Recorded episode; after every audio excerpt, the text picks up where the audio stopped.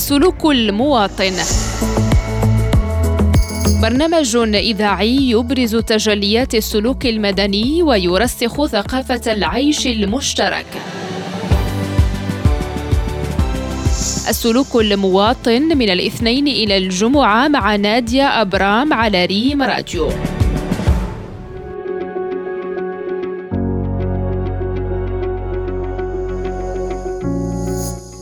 مستمعينا الكرام مرحبا بكم على أمواج إذاعة الأخبار المغربية ريم راديو في حلقة جديدة وموضوع جديد من برنامج السلوك المواطن. معكم نادية أبرام وراء الميكروفون ومنتصر باشتت في الإخراج. هناك العديد من القضايا اللي كتهمنا كمواطنين في عيشنا وتحركاتنا وعملنا وكل ما يتعلق بحياتنا على العموم. ومهم جدا أننا نناقشوها. من هذه المواضيع اخترنا الحديث على السكن المشترك. إما في عمارة أو إقامة أو في حي عنده مواصفات السكن المشترك اللي أصبح الميزة الأساسية اللي كتطغى في المدن.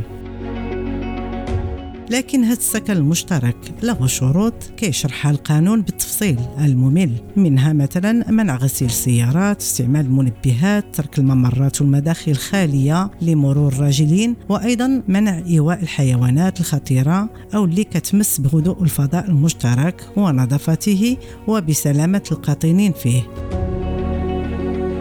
وهناك يتحمل المتسببون في هذه المشاكل جميع الأضرار المترتبة عن هذه المشاكل بشكل قانوني.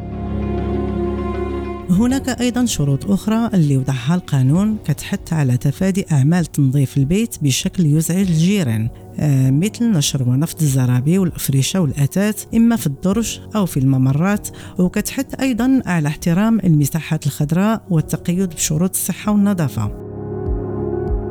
فكل الأجزاء المشتركة في العقار المبنية أو الغير المبنية كتكون مخصصة للانتفاع والاستعمال من طرف كل ملاك وبالتساوي وكل جزء كيتعتبر مشترك. وكل المواطنين لما كيتملكوا بيت في سكن مشترك كيقبلوا بشروطه. اللي كيحددها القانون وليس العرف. ومن البديهي يكونوا سكان مختلفين لهم زاد معرفي مختلف لكن صدف جعلتهم يعيشوا في سكن مشترك. وكينتج عن هذا الأمر مشاكل كثيرة. لذلك كان لابد من التفكير في كيفية تدبير مرافق السكن المشترك من أجل الحفاظ عليها. فحدد المشرع بنود في القانون كيأثر هذا المجال لكن استيعابه كيبقى محدود جدا عند بعض المواطنين أو كيتغاضوا عليه وكيرفضوا تطبيقه واحترامه. من أبرز المشاكل اللي كيواجهوها الناس اللي كيعيشوا في السكن المشترك عدم دفع واجب الاشتراك لفائدة السنديك أي المكتب المسير والمكلف بتدبير المرافق من حيث النظافة والصيانة والحفاظ على جمالية المكان والحراسة الأمنية ودفع فواتير الماء والكهرباء المشتركة بين السكان. وهذه المشاكل جعلت التعايش شبه مستحيل في بعض الإقامات السكنية أو العمارات لأن جزء من السكان كيدفع ما بذمته والجزء الآخر لا يدفع. وهذا السلوك وارد في كل الأماكن اللي كتعرف السكن المشترك من طرف ملاك شقق أو محلات تجارية أو حتى المكترين.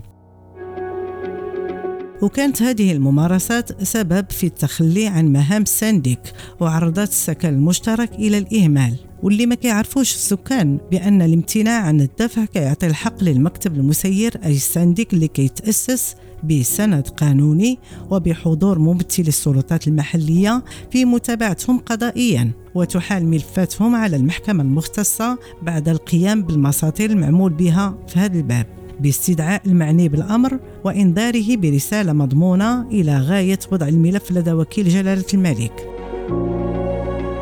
فالمكتب المسير له كل حق في اتخاذ هذه الإجراءات لأن السكان هم اللي انتخبوا الأعضاء ديالو وله الحق وبقوة القانون تنفيذ مقتضيات نظام الملكية المشتركة اللي كتطبق على جميع السكان. لأن هناك ميزانية ومحاضر وإعلانات كيعرضها على السكان وله مسؤولية قانونية وأخلاقية. وبالمقابل على الساكنة أن تعرف أن الامتناع عن تسديد مستحقات السنديك قد يصل إلى الحجز على الشقة ديالو. وحتى إذا رغب في بيع العقار ديالو فالقانون كيلزم عليه تقديم وصل من السنديك كيثبت فيه أنه دافع كل المستحقات اللي عليه وما بقى في ذمته حتى درهم. هذه المشاكل كتعيشها العديد من الإقامات والعمارات واللي وراءها مخالفين للقانون. وأي مخالف للقانون كتنتظر العقوبة. وما نساوش أن بعض المواطنين خاصة المقيمين في الخارج كانوا كيرفضوا يدفعوا مستحقات السنديك بدعوى أنهم ما ساكنينش طول العام أو ما كيجيوش للمغرب لسنوات لكن القانون ما كيعطيهمش الحق في الامتناع عن الواجب الشهري للسنديك لأن الشقة ديالهم كتستافد من الخدمات اللي كيقدمها كالحراسة والنظافة والصيانة وكل الإصلاحات الضرورية.